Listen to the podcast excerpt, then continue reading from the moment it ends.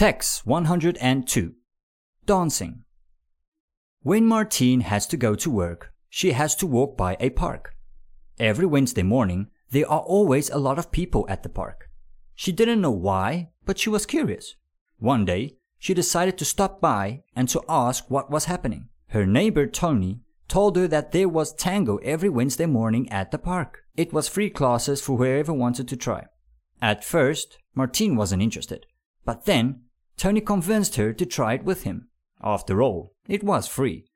She has to go to work an hour later, but it's totally worth it. Tango at the park is actually very nice. Martine is enjoying those classes, and after a couple of weeks, she's getting really good. When the summer ended, tango classes at the park stopped. Tony and Martine were sad, but they had a good idea. They decided to take private tango classes every Wednesday night during winter time.